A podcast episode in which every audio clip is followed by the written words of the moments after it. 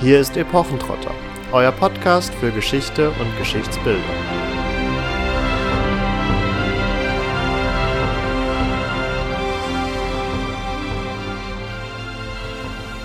Hallo und herzlich willkommen zu einer neuen Folge Epochentrotter. Dieses Mal geht es vom fernen Osten in den tiefen Westen oder besser gesagt in den wilden Westen.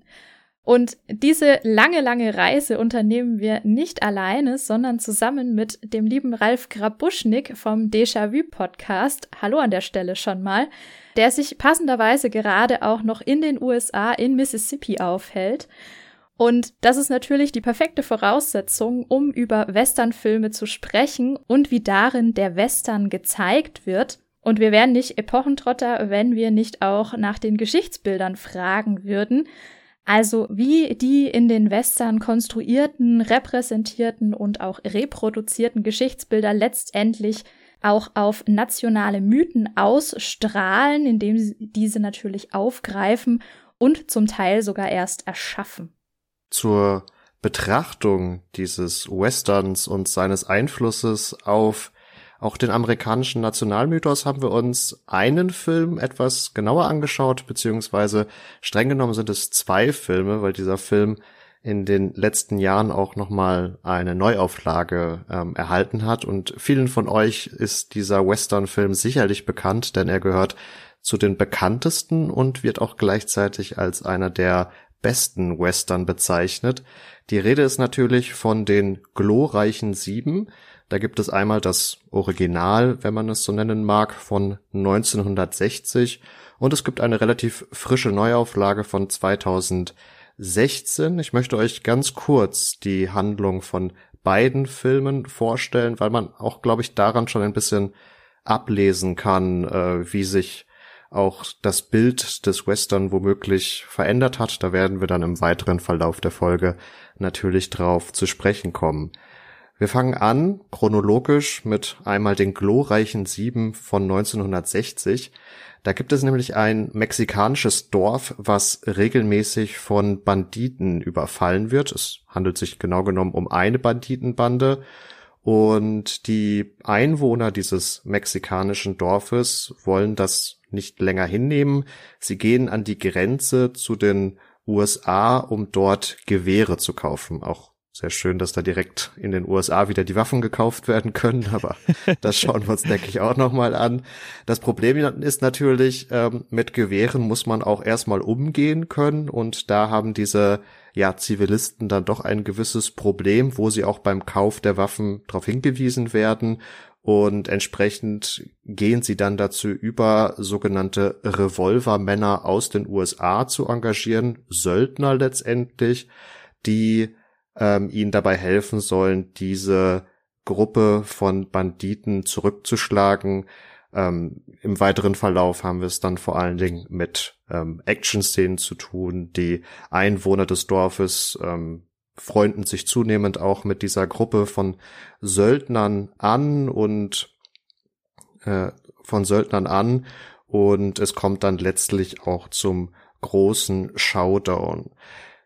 Die glorreichen Sieben von 2016 ist insofern sehr ähnlich aufgebaut, dass auch eine Gruppe von Söldnern angeheuert wird. Hier haben wir äh, kein mexikanisches Dorf allerdings, sondern Rose Creek, ein Dorf, was nicht weiter verortet wird so wirklich. Ähm, und es wird auch konkret benannt, dass der Film im Jahr oder dass die Handlung des Filmes im Jahr 1879 spielen soll. Also da haben wir auch schon einen sehr konkreten Zeitbezug, wo wir dann schauen, ob der passt. Und hier ist es nicht eine Banditenbande, die dieses beschauliche Dörfchen Rose Creek bedroht, sondern ein Unternehmer, der das Land sehr gerne zu einem Spottpreis den Farmern abkaufen möchte und hier seine Goldminen ausweiten möchte. Also ein sehr kapitalistisches Anliegen verfolgt.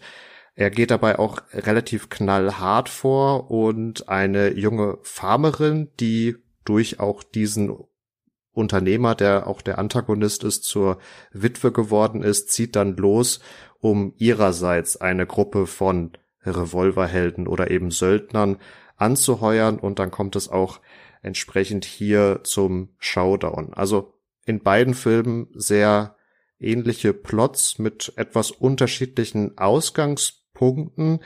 Ähm, ich glaube, der große Unterschied, und das werden wir sicherlich auch nochmal genauer anschauen, ist auch in der äh, Gruppenkonstellation jeweils zu sehen, denn die Gruppe der glorreichen Sieben in dem 1960er Film ist doch ja, sehr US-amerikanisch geprägt und der Spross aus einer irisch-mexikanischen Beziehung ist da quasi schon das äh, diverseste, was wir antreffen.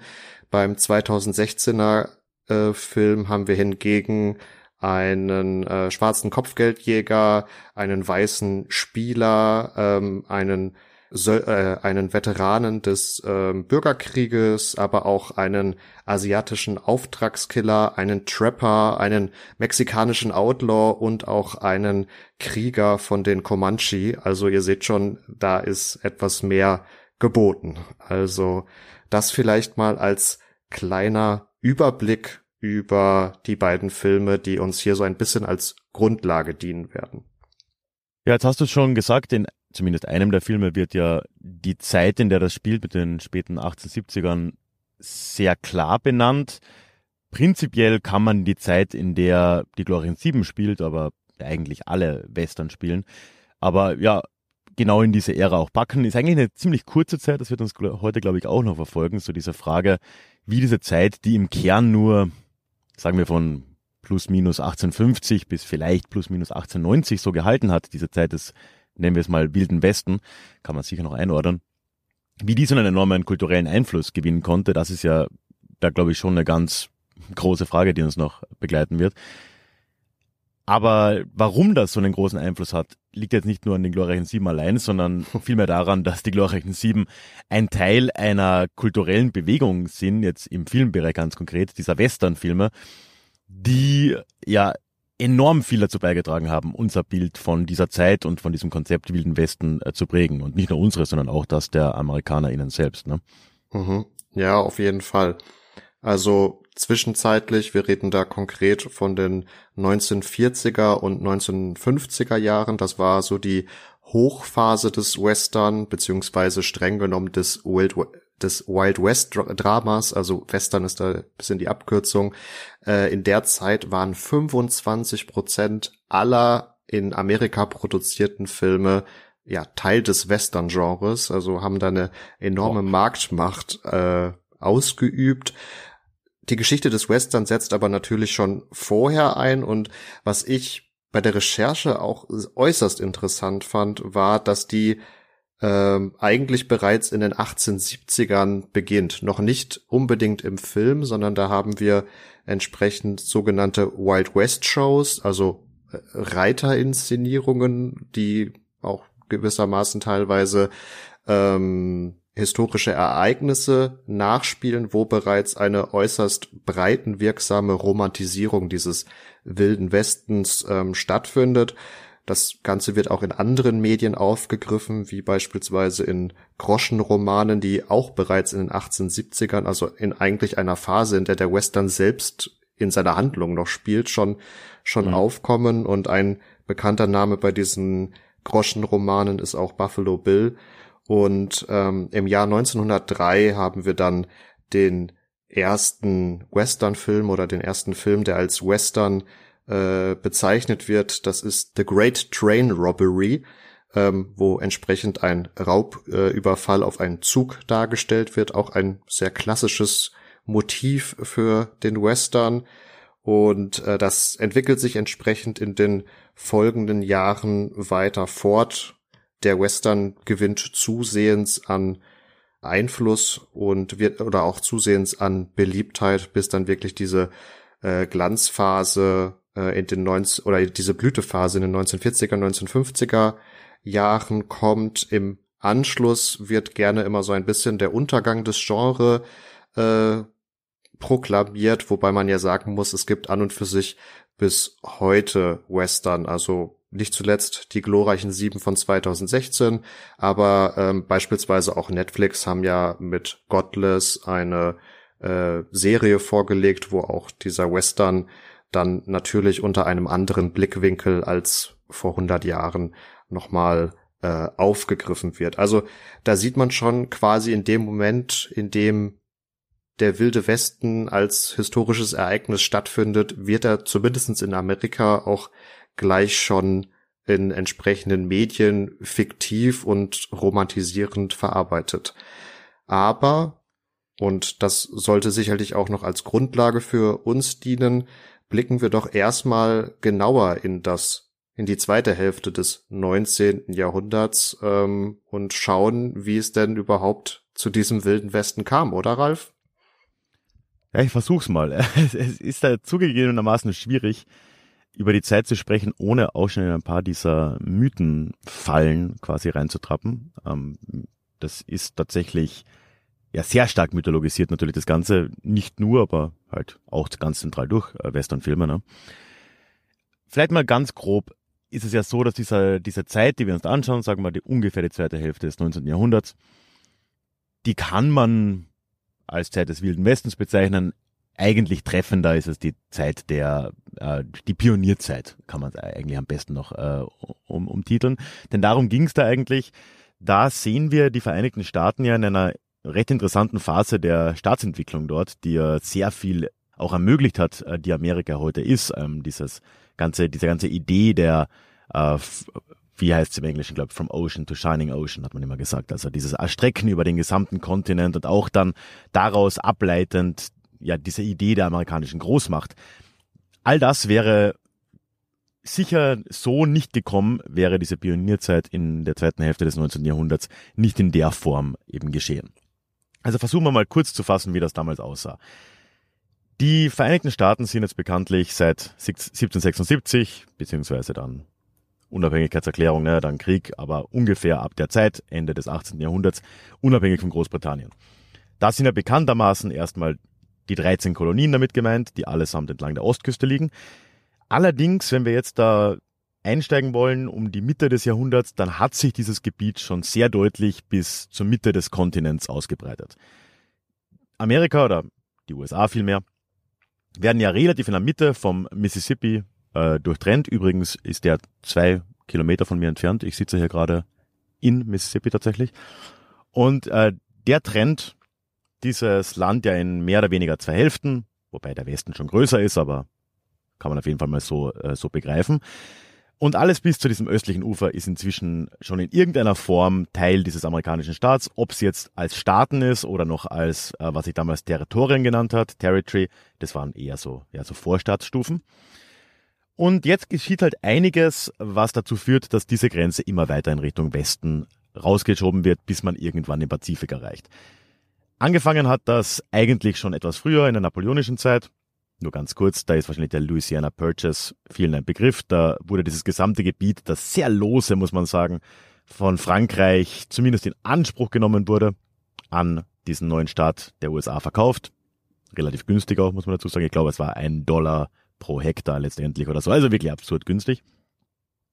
Und ähm, vor allem dann aber äh, geschieht jetzt, und das bringt uns in die Zeit dieser, dieser klassischen äh, Wildwestern-Symbole, äh, geschieht Ende der 1840er Jahre etwas, was äh, das ganz schnell, äh, ganz anständig beschleunigt. Nämlich kommt es zum Krieg zwischen den USA und Mexiko, was ja selbst ein relativ junger, unabhängiger Staat war. Und ohne da jetzt zu sehr reinzugehen, da kann man über vieles reden. Da spielt Texas eine Rolle als unabhängiger Staat, ganz viele äh, Entwicklungen.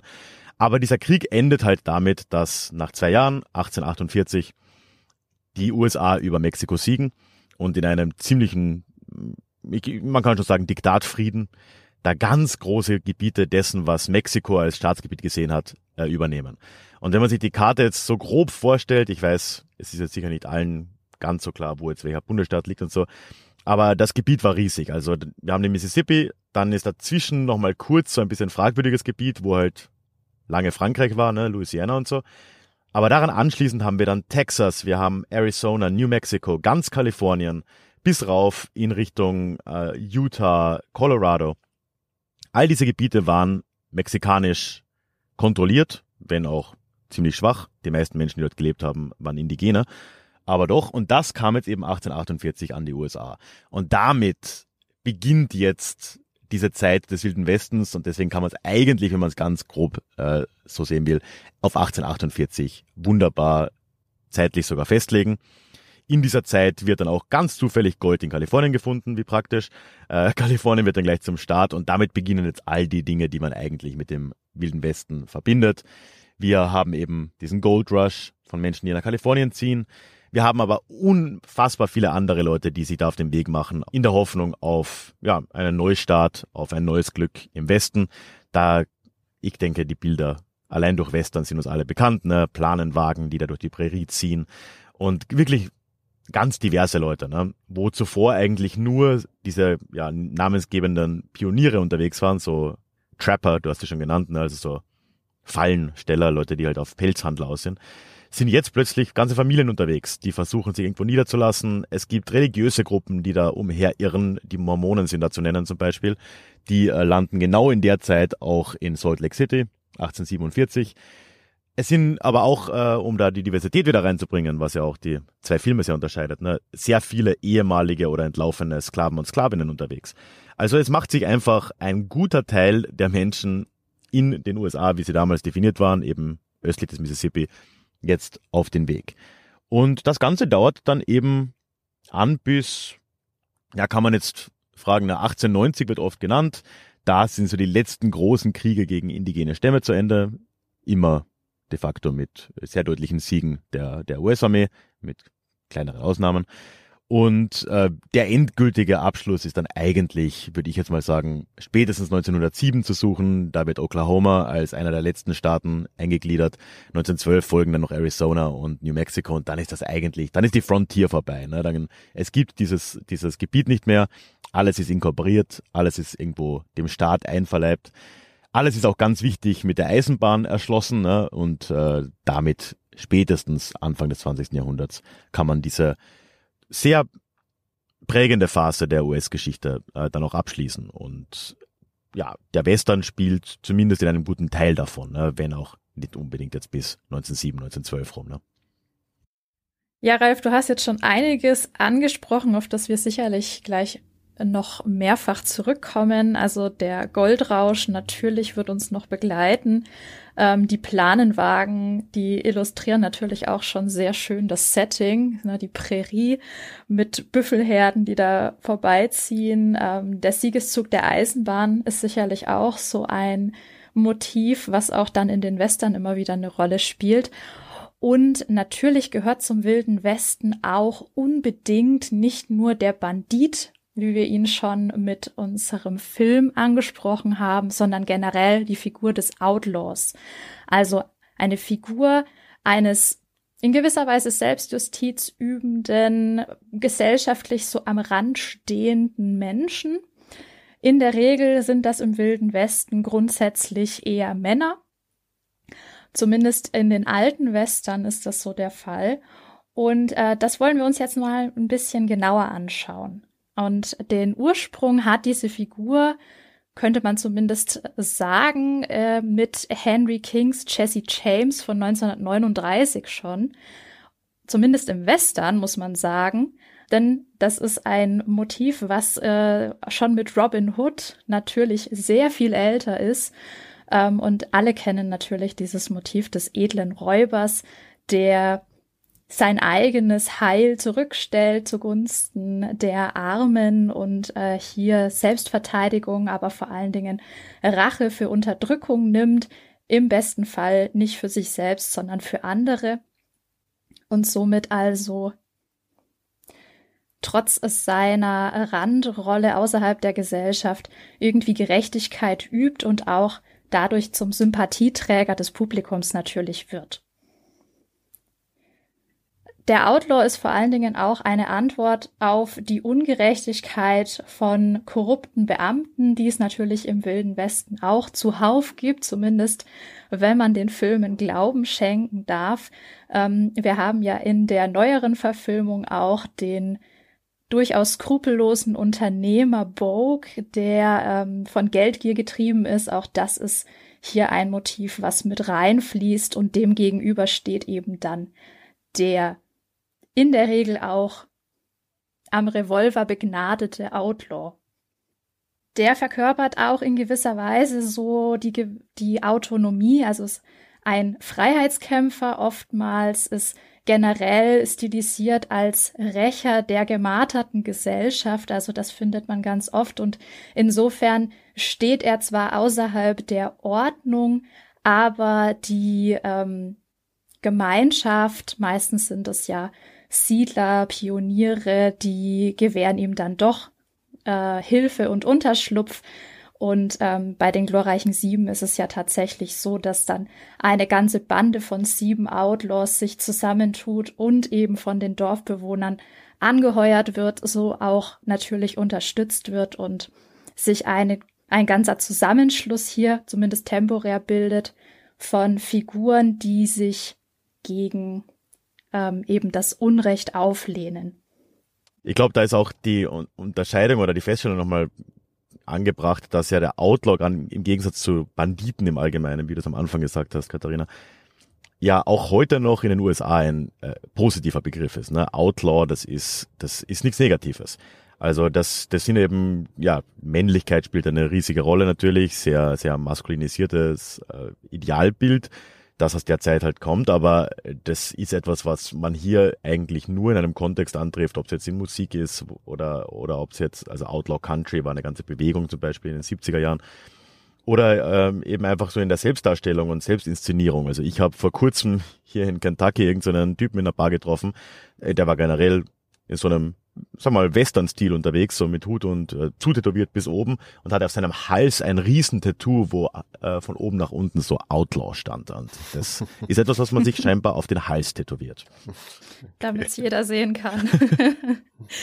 ähm, ja, das ist tatsächlich auch eine Figur, die äh, zwar vor allen Dingen in Filmen anzutreffen ist, die so in der Zeit äh, wir haben es schon angesprochen, 1850 äh, bis 1910 äh, spielen, also auffällig häufig überhaupt im Western vertreten ist, aber auch in ganz modernen und Science-Fiction-lastigen Produktionen anzutreffen ist. Also das letzte war jetzt Mandalorian, ich hoffe, das darf ich hier nennen.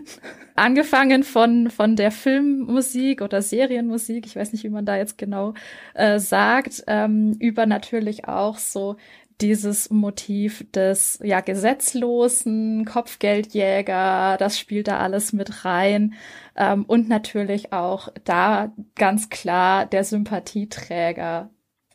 Äh, ja und ganz klar verbunden und da gucken wir auch dann quasi schon darauf, wie dieser Western und die darin enthaltenen Figuren auch diesen Nationalmythos mitprägen, ist ja wirklich auch dieser Freiheitsdrang, den der Outlaw mit sich bringt, dadurch, dass er sich irgendwie nie so wirklich in feste Strukturen hat einbringen lassen oder einsperren lassen, vielleicht besser.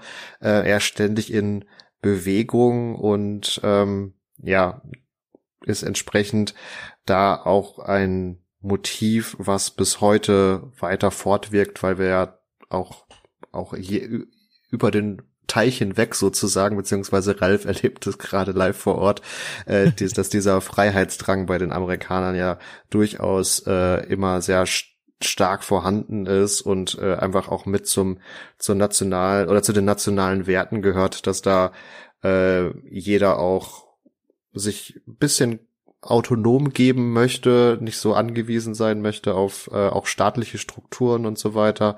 Ähm, das spielt da sicherlich ähm, auch mit rein. Und der Outlaw als Film oder auch als Literaturfigur, als eine fiktive Figur, hat dann gleichzeitig hin und wieder auch doch noch einen Beruf, dass er äh, als als Cowboy nämlich äh, natürlich gerne unterwegs ist. Der Cowboy auch ein äußerst klassisches Western-Motiv, ähm, was auch gerne da mit diesem Genre in Verbindung gebracht wird. Wobei man jetzt auch wirklich fairerweise sagen muss in Bezug auf die beiden äh, Filme, die glorreichen Sieben, dass wir es da dann doch eher mit mit Outlaws zu tun haben, die sich jetzt nicht unbedingt als als Cowboys äh, darstellen, beziehungsweise womöglich in ihrem in ihren vorangegangenen Jahren auch in dem Bereich vielleicht mal tätig waren, aber nachdem es doch so prägend auch für die äh, Wirkung des Western ist, wollen wir das auf jeden Fall ähm, an dieser Stelle noch mit aufnehmen. Und da ist auch wieder äußerst spannend zu sehen, diese Romantisierung des wilden Westens. Denn ähnlich wie der Outlaw und dadurch, dass da häufig auch Schnittmengen vorhanden sind, ist der Cowboy natürlich auch extrem positiv konnotiert natürlich in den Darstellungen, wobei es an und für sich eigentlich äußerst einfache und häufig auch nicht so gut bezahlte Lohnarbeiter waren, die da wirklich einen knochenharten Job ausgeführt haben, diese Viehherden zu treiben und auch äh, zu kontrollieren, auf sie aufzupassen. Und auch da wieder interessant, wie der Film und die damit einhergehenden Medien unser Geschichtsbild prägen, dass wir an und für sich immer einen weißen Cowboy vor Augen haben, wenn wir eben an diese Figur denken, wobei eigentlich dadurch, dass es sich um eher schlecht bezahlte Lohnarbeiter handelte, in den äh, US-Staaten häufig auch äh, Mexikaner oder Afroamerikaner ähm, diesen Job übernommen haben, also eher Gruppen, die den unteren sozialen Schichten im 19. Jahrhundert zuzurechnen waren, da sicherlich auch bedingt dadurch, dass es ja auch im Rahmen des Bürgerkriegs ähm, zu einigen sozialen Umwälzungen kam, was vor allen Dingen die Sklaverei äh, anbetrifft. Aber da muss man sich ehrlicherweise die Frage stellen, in den klassischen Western, wie divers sind da die Cowboys eigentlich? Ich würde sagen, nicht so divers. Und ähm, diese Romantisierung des Western für das oder zum Leben des Cowboys geht insofern natürlich auch noch weiter, dass der Cowboy immer als eine Figur dahingestellt wird, aber wir eben sehr, sehr wenig ähm, aus äh, seinem alltäglichen Leben wirklich hier auch sehen, ähm, eben weil dieses Leben vom Viehtreiben etc. gar nicht so attraktiv ist, sondern wir sehen die Cowboys dann in ihrer klassischen Kluft halt mit Hut, Stiefel und dem Revolver an der Hüfte meistens eher abseits dieser Tätigkeit, wenn sie im Saloon lungern und ihr hart verdienten äh, Lohn entweder versaufen oder verspielen oder sie dann auch in anderen Situationen eben auf gewisse Ungerechtigkeiten treffen und da greift dann wieder viel von dem, was Katharina zum Outlaw auch beschrieben hat, dass sie sich dem annehmen und äh, Selbstjustiz üben.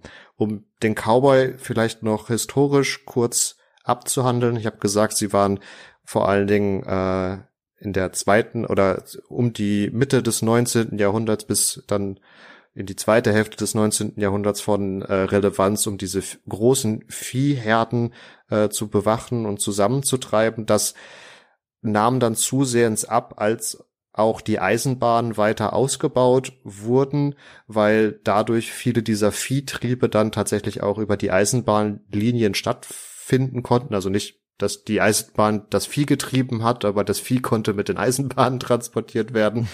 Und äh, der Stacheldraht wurde erfunden oder fand zumindestens äh, Verbreitung, was dann auch dazu führte, dass halt sehr einfach große Gebiete oder große Felder, äh, Wiesen abgesteckt werden konnten und es einfach der Cowboys nicht mehr bedurfte, um diese Herden auch zu kontrollieren, sodass in den 1870er, 1880er Jahren äh, die Zahl der Cowboys dann doch auch zunehmend schwand. Und das ist dann für den Western und die Outlaws oder auch die Figuren, die wir in den glorreichen Sieben sehen, vielleicht wieder interessant, dass hier natürlich dann ein Berufszweig quasi nutzlos oder zwecklos, arbeitslos geworden ist und dann in Ermangelung von womöglich weiteren Tätigkeiten als äh, alkoholisierende Outlaws eher in Saloons äh, rumhangen und wir haben ja auch bei den glorreichen Sieben einige eher gescheiterte Existenzen, äh, die womöglich dann vorher mal Cowboys waren und jetzt einfach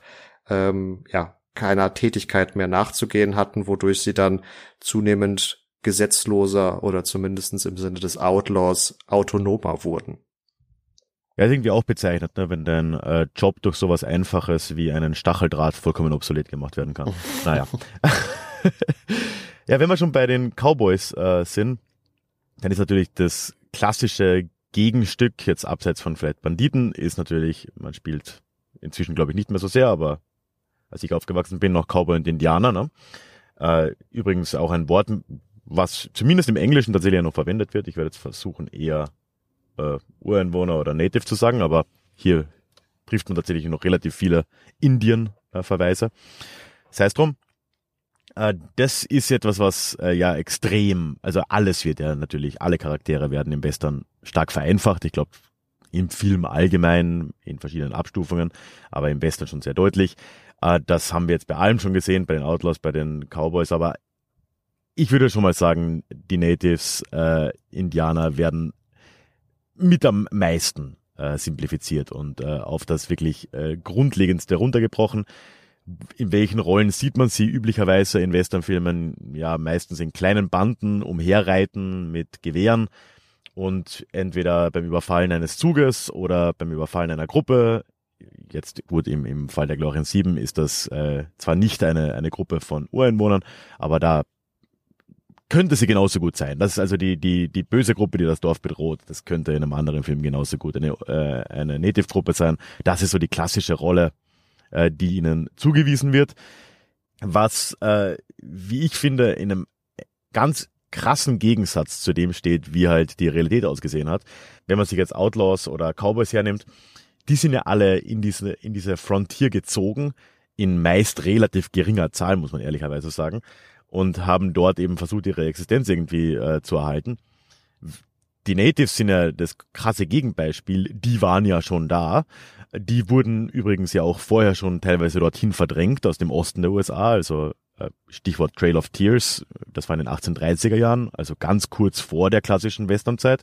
Da wurden zum Beispiel in dem Fall die Cherokee aus dem heutigen Georgia, also sehr weit im Osten, ins heutige Oklahoma, also jenseits des Mississippi gedrängt und waren dann eben dort. Ne? Das Genre oder, oder fast alle Westernfilme übersehen ja diese ähm, Komplexität des Ganzen. Und in Wirklichkeit sind wir hier in einer Gegend unterwegs, die ganz stark ja von UreinwohnerInnen geprägt ist, die dort eigentlich, wie vorhin schon gesagt in der kurzen Einleitung, eigentlich de facto die einzigen waren, die dort gelebt haben. Da waren nicht viele Leute aus Mexiko oder, oder ehemalige Kolonialbeamte jemals unterwegs. Da waren halt in erster Linie die Natives. Und äh, ja, die gezeigten Überfälle und so weiter waren halt dann eher Teil der sogenannten Indianerkriege. Und äh, die wiederum waren ja meistens sehr, sehr einseitige Kriege, wo nicht etwa ein Cowboy gegen eine Gruppe von äh, Ureinwohnern irgendwie angekämpft hat, sondern es war meistens so, dass eine relativ gut ausgestattete US-Armee gegen eine viel kleinere und schlechter äh, ausgestattete Gruppe von Natives vorging und meistens äh, sehr deutlich gewonnen hat. Ja, und auch das endet ja dann äh, mit der klassischen Wild-West-Zeit, hier aber aus dem ganz gleichen Grund, warum auch alles andere geändert hat. Jetzt, ja, die Frontier war halt irgendwann weg. Und damit war auch diese Idee von einem ähm, Indian Territory weg, weil dieses ganze Gebiet auch immer wieder mal eigentlich als durch die US-Regierung vorgesehenes ja, Heimatgebiet für UreinwohnerInnen in Amerika vorgesehen war. Indian Territory, das hat sich immer wieder mal verschoben, ne? Das war mal im Norden, wo heute Indiana ist. Kein Zufall der Name. Das war dann irgendwann mal alles jenseits des Mississippi und dann wurde es immer kleiner, kleiner, kleiner. Irgendwann sollte es Oklahoma sein. Dann wurde auch Oklahoma zum Staat und deswegen habe ich vorhin gesagt, 1907, als Oklahoma zum Staat wird, ist wahrscheinlich auch die Frontierzeit vorbei, weil damit ist jetzt auch die Phase der in irgendeiner Form gearteten Selbstverwaltung von äh, UreinwohnerInnen vorbei, außerhalb von den heute noch bekannten Reservaten zumindest. Was wir mit beiden äh, Klischeefiguren oder Stereotypen jetzt angesprochen haben, ist natürlich auch die Beziehung zum Pferd als treuen Begleiter von Cowboy, aber natürlich auch des Ureinwohners, ähm, teilweise so sehr stilisiert, dass es wirklich der einzige Freund ist. Also wer an Lucky Luke denkt, der denkt natürlich auch an das Pferd, dessen Name mir jetzt leider entfallen ist. Schreibt's gerne in die Kommentare. Ähm, also der Umherziehende, der quasi nur sein Pferd hat, auf das er sich aber zu 100 Prozent oder zu 110 Prozent verlassen kann und in einem ganz, ganz klassischen Western, den wahrscheinlich viele noch aus ihrer Kindheit kennen. Vier Fäuste für ein Halleluja mit Bud Spencer und Terence Hill teilt Terence Hill seine Bohnen nicht nur mit seinem Pferd, sondern das Pferd darf sogar mit aus seiner Schüssel fressen. Das sagt, glaube ich, alles. Und ähm, wenn wir vom Pferd reden, dann reden wir natürlich auch wieder vom Ritt durch die Prärie, den ich schon mal angesprochen habe, und sind dabei natürlich auch bei den ähm, Spielorten beziehungsweise bei den Schauplätzen für wiederum weitere Motive, die wir immer wieder finden, Ähm, Verfolgungsjagden sind hier natürlich was, was immer wieder vorkommt. Ähm, Zusammenstöße zwischen Gut und Böse mit einem Showdown, im Idealfall mit einem Duell zwischen den zwei Kontrahenten. Ähm, Postkutschenunfälle spielen sich natürlich auch dort ab. Und ein weiterer sehr beliebter Ort, den haben wir schon kurz angesprochen, ist natürlich dann auch in einer dieser kleinen entstandenen Siedlungen der Saloon. Und da konzentriert sich quasi das Leben neben der Hütte, in der der Sheriff sitzt, eigentlich komplett drauf, denn der Saloon ist so Versammlungsort, Bar, äh, Bordell, ähm, Wirtshaus, Abendbespaßung, wie auch immer. Dazu gehört natürlich dann auch die hauseigene Prostituierte, die meistens auch noch die einzige weibliche Anlaufstelle, wenn es drauf ankommt, ist für sämtliche Bewohner. Der resolute Wirt, ähm, ein Honky-Tonk-Spieler, ähm, Whisky trinkende, Kartenspielende, Cowboys im Idealfall oder marodierende Banden, die dann beim Kartenspiel auch gern mal sich den Revolver natürlich äh, an den Kopf halten. Also das ist natürlich so ein Setting, das finden wir immer wieder und da fallen mir auch immer dann diese Schaufassaden ein. Also das sind ja oftmals wirklich Siedlungen, die so aus einer Hauptstraße bestehen, an der Hütten errichtet sind, die dann zur Straße hin ja eben eine Schaufassade bekommen haben, wo dann auch genau dran steht, was es ist. Die Bank ist auch ein Ort natürlich, der nicht fehlen darf, denn da finden dann auch gern die Überfälle statt. Ähm, und so weiß natürlich dann der Zuschauer und die Zuschauerin sofort, was alles in diese Kleinstadt oder eher in diese Siedlung hineingehört und wo so auch die Schauplätze dann für die Handlung eben zu finden sind. Ja, Katharina, du hast gerade auch schon einen Punkt angesprochen, der natürlich auch sehr klassisch ist für den Western. Das ist dieses ja sehr schwarz-weiß gezeichnete Gut gegen Böse. Also es gibt immer ganz klar die Protagonisten und ganz klar die Antagonisten. Ich finde, das kommt auch in der Figur des Outlaws oder des Cowboys, unseres Helden letztendlich nochmal ähm, sehr schön raus, dass es eigentlich dadurch, dass er häufig am Rand der Gesellschaft steht oder zumindest auch teilweise abseits der Gesellschaft steht, eher ein negativ konnotierter Menschfigur sein könnte, aber in diesem Western durch seine Handlung dann auch ganz klar ähm, positiv aufgeladen wird, sich da etwas Bösem entgegenstellt. Und da gehe ich dann vielleicht auch schon einen, einen Schritt, einen Schritt weiter. Ähm, das, was Ralf gerade äh, angesprochen hatte mit den äh, Ureinwohnern, die hier zurückgedrängt werden, die sich im Western auch häufig wehren und man ja an und für sich äh, so ein Gefühl bekommen könnte, okay, das ist ja letztendlich nur Notwehr, was die da betreiben, aber sie werden dann vor allen Dingen im klassischen Western doch ja sehr stereotyp in diese Schublade der Antagonisten reingeschoben. Sie sind das Böse, was bekämpft werden muss. Äh, für deren Motive hat man äh, kein Verständnis und entsprechend werden die Handlungen, die hier auch unter anderem gegen die äh, First Nations durchgeführt werden, vor allem die gewalttätigen Handlungen, ja dann letztendlich auch legitimiert durch diese klare Zeichnung von Gut gegen Böse und auch wird eine gewisse Selbstjustiz legitimiert. Ja, und Selbstjustiz ist was, was zum Western genauso gehört wie alle bisher schon genannten Motive und Gemeinplätze.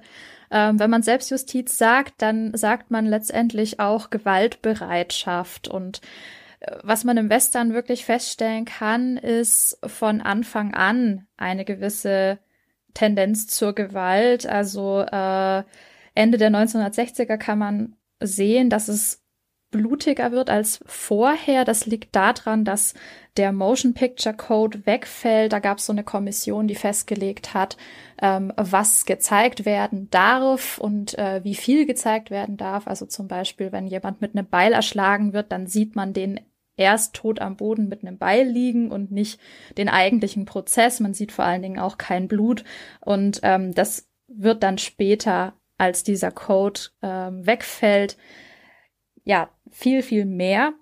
Und das heißt, die meisten Western, die wir heute wahrscheinlich noch kennen, ähm, sind sehr stark geprägt von dieser Gewaltbereitschaft. Und ich habe ja das Duell auch schon angesprochen. Ähm, wir haben verschiedene Überfälle schon thematisiert. Also der Westen ist hier quasi ein rechtsfreier Raum, in dem das auch alles seinen Platz hat und auch stattfinden darf. Denn diese ganze Gewaltbereitschaft, die man sieht, ist wie Marvin schon gesagt hat, letztendlich aufgeteilt in gut versus böse und die Guten, die dürfen Gewalt anwenden, weil diese Gewalt immer als Gegengewalt und damit moralisch vertretbar inszeniert wird. Denn die ist immer als Reaktion auf eine übermäßige Gewalt oder eine unbegründete Gewalt vor allen Dingen ähm, dargestellt. Also um nochmal auf unser Beispiel zurückzukommen, ähm, die glorreichen Sieben von 1960 haben ja eben diese mexikanischen Banditen und ähm, die handeln quasi aus Sicht der Dorfbewohner ja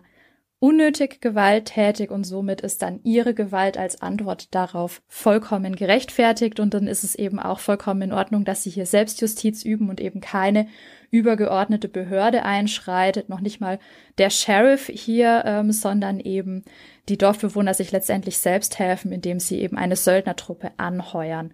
Und vertretbar ist es auch deswegen, wir haben es schon angesprochen, wegen diesem großen Freiheitsbedürfnis. Also es gilt um jeden Preis die eigene Freiheit, die man sich ja so hart erkämpft hat, zu verteidigen. Natürlich auf dem Rücken der ganzen Natives, denen eigentlich das Land gehört, dass sich hier aber jetzt eben die in der Regel weiß dargestellten Personen angeeignet haben und damit ist auch diese Inbesitznahme von Land ähm, immer als Streitpunkt unter Weisen dargestellt und eben nicht politisiert. Also zumindest in den alten Western ist das ähm, eigentlich nie ein Thema. Es sei denn eben, wie ihr schon dargestellt habt, die äh, Natives werden dann als so marodierende Banden eben inszeniert, die dann wiederum aus Sicht der Dorfbewohner, äh, die überfallen werden, natürlich ungerechtfertigt handeln und auf Seiten der Bösewichte stilisiert werden. Ähm, oftmals ist es bei diesem Gut gegen Böse auch so, dass wir einen konkreten Helden und einen konkreten Bösewicht haben. Ähm, dazwischen oftmals nicht nur Land, sondern zum Beispiel auch eine Frau, die dann natürlich auch unbedingt äh, gerettet werden muss. Ähm, überhaupt ist auch sehr, sehr auffällig, dass äh, die Frau, wenn sie denn in den alten Western auftaucht, ähm, in der Regel das Objekt der Begierde ist. Ähm, ich habe schon angesprochen, als Prostituierte vorkommt, als Witwe oder als Fremde, vielleicht sogar als eine von den Natives selbst.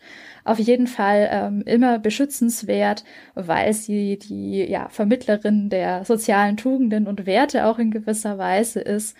Und ähm, Oftmals ist dann der Held natürlich auch der Cowboy, der das Mädchen dann am Ende bekommt, wie das so auch oft sein muss, ähm, der dann natürlich auch, äh, das haben wir noch gar nicht erwähnt, schneller schießt als sein Gegenüber. Ganz wichtig bei den Duellen. Also ich bringe noch mal Lucky Luke, weil es so schön passt. Ähm, das ist natürlich der Cowboy, der äh, schneller zieht als sein Schatten, wie wir alle wissen. Und ähm, ja, das ist natürlich auch was, was hier dann unbedingt noch mit reinkommt und auch das Männlichkeitskonzept insgesamt natürlich sehr stark kennzeichnet, wenn wir jetzt, ähm, egal ob wir ähm, die Guten oder die Bösen uns anschauen, es geht ähm, immer um harte Arbeit auf der einen Seite, die Suche nach Abenteuern auf der anderen Seite, aber auch ein entweder übersteigertes oder fehlendes Ehrbedürfnis. Und von daher stehen sich dann also auch der eher verteidigende und dem Ehrenkodex folgende Held und äh, als Bösewicht dann natürlich derjenige, der das Ehrkonzept verletzt gegenüber. Ja, der äh, sehr lockere Umgang mit Schusswaffen und das auch offene zur Schau tragen von Schusswaffen ist ja auch äh, durchaus was, was zumindestens bis heute zu Diskussionen in US-Amerika führt. Das aber überhaupt diese Selbstjustiz im Western und auch im wilden Westen als einen historischen Raum stattfinden kann, hat ja auch viel damit zu tun, dass wir hier eine Pionierbewegung haben, die ähm, ja der Verwaltung quasi vorauseilt. Also das muss sich ja, glaube ich, alles erst noch etablieren, oder Ralf? Ja, also vielleicht ganz kurz zum Punkt, aber weil es sich anbietet, ja, ich würde schon sagen, dass vieles von dem, was Katharina gerade gesagt hat, hier heute auch noch einfach eine Rolle spielt. Und gerade zu dieses gut-böse Denken, und wir kommen noch gleich mal dazu, wo da die Zusammenhänge vielleicht sind aus der Western-Zeit kommend.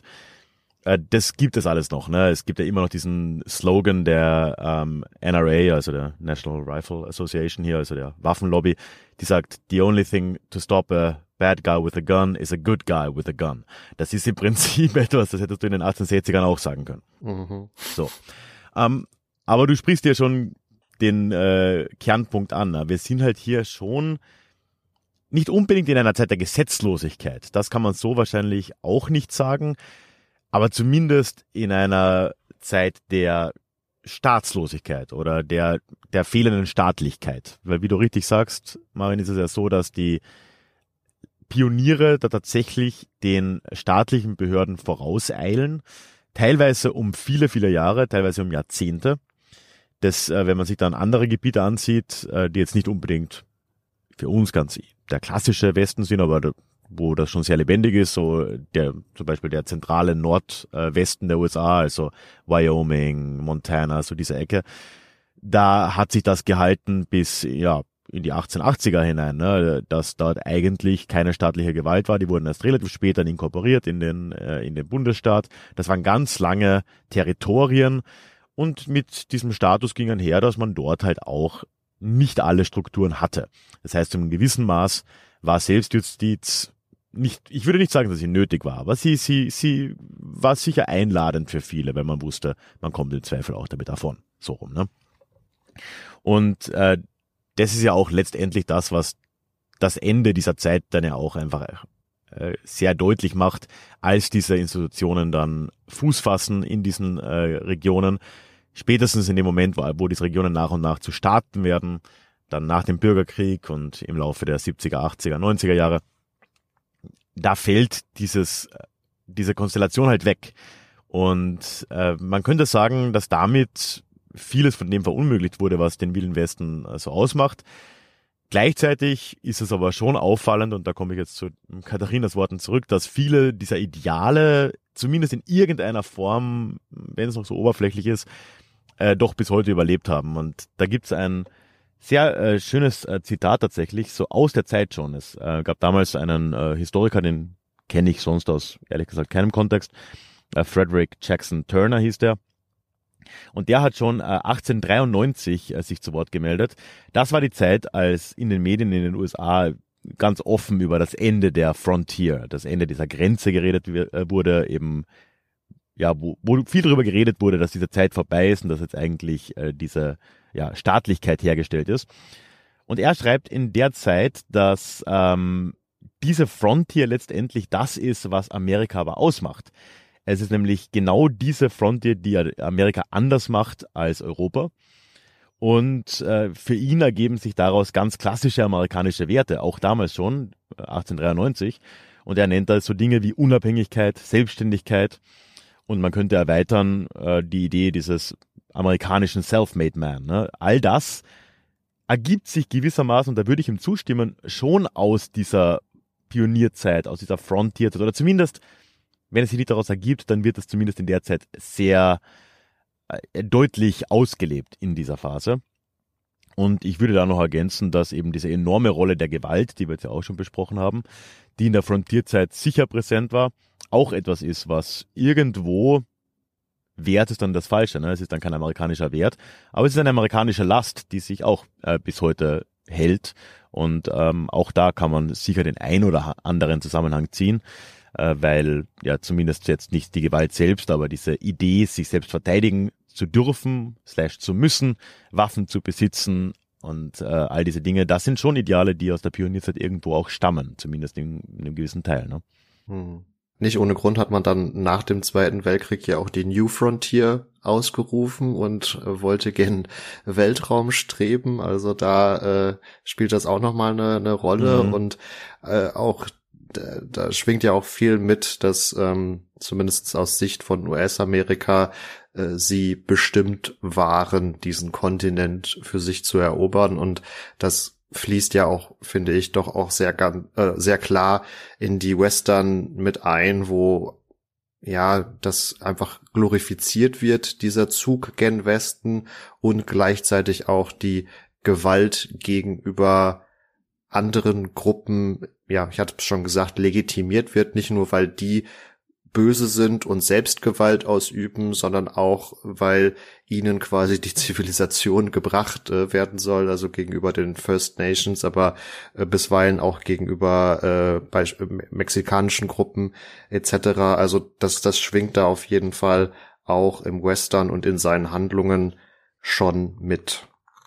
Ja, apropos Revivals, ähm, wie bei Frontier und New Frontier haben wir natürlich auch ein Revival des Westerns, äh, das gefeiert wird seit den 2000ern und nicht zuletzt ist unser Beispiel ja auch hier einzuordnen, denn 2016 ist ja der neue glorreiche Sieben-Film entstanden, der sich ja durchaus in der Story auch vom vorherigen unterscheidet, haben wir festgehalten.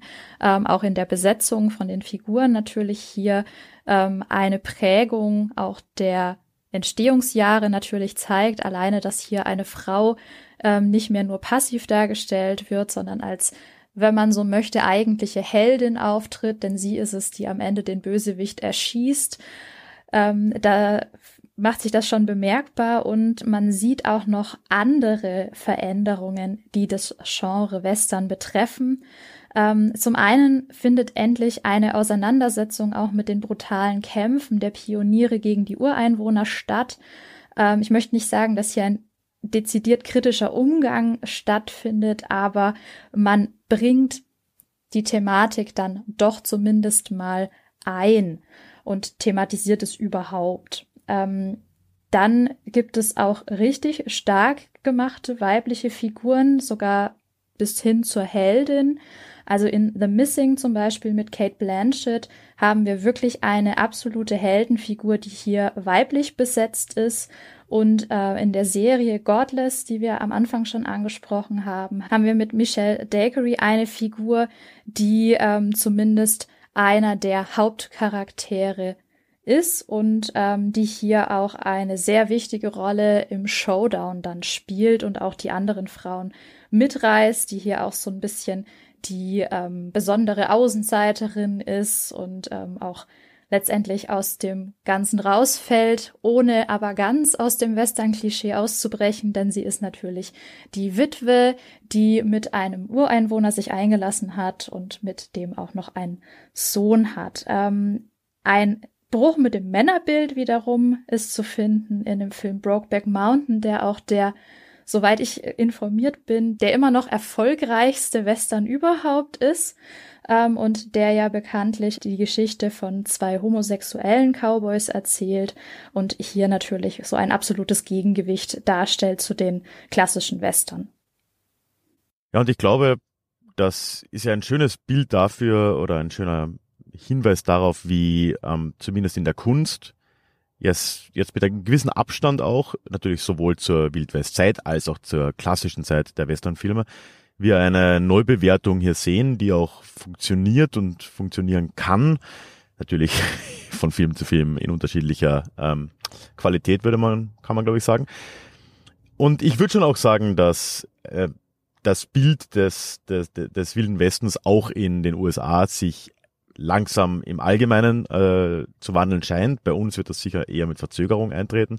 Ich würde sagen, in Europa, Deutschland, Österreich ist es ja eher so, dass gewisse Bilder einfach weniger relevant sind. Also Cowboy und Indianer oder so nimmt halt einfach als kulturelles äh, Ding generell ab.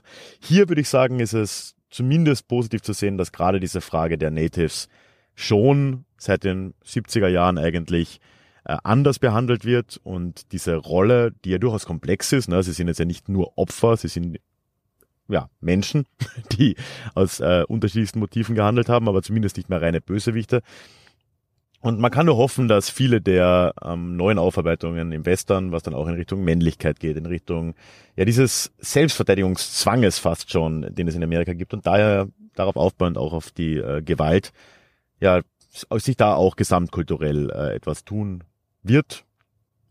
Die Hoffnung besteht und wenn es der Western vormacht, dann in der Geschichte haben es die Leute tendenziell nachgemacht. Also ich hoffe. Damit sind wir wunderbar wieder in der Gegenwart angekommen, nachdem wir uns sehr intensiv damit auseinandergesetzt haben, ja, was der Western nun eigentlich ist, welches Geschichtsbild er zeichnet und natürlich auch, wie dieses Geschichtsbild in den letzten, ja, gut 100, 120 Jahren rezipiert worden ist. Wir hoffen natürlich, ihr hattet ganz große Freude an dieser Podcast-Folge, die wir zusammen mit dem Ralf Grabuschnik vom Déjà-vu Geschichtspodcast gemacht haben.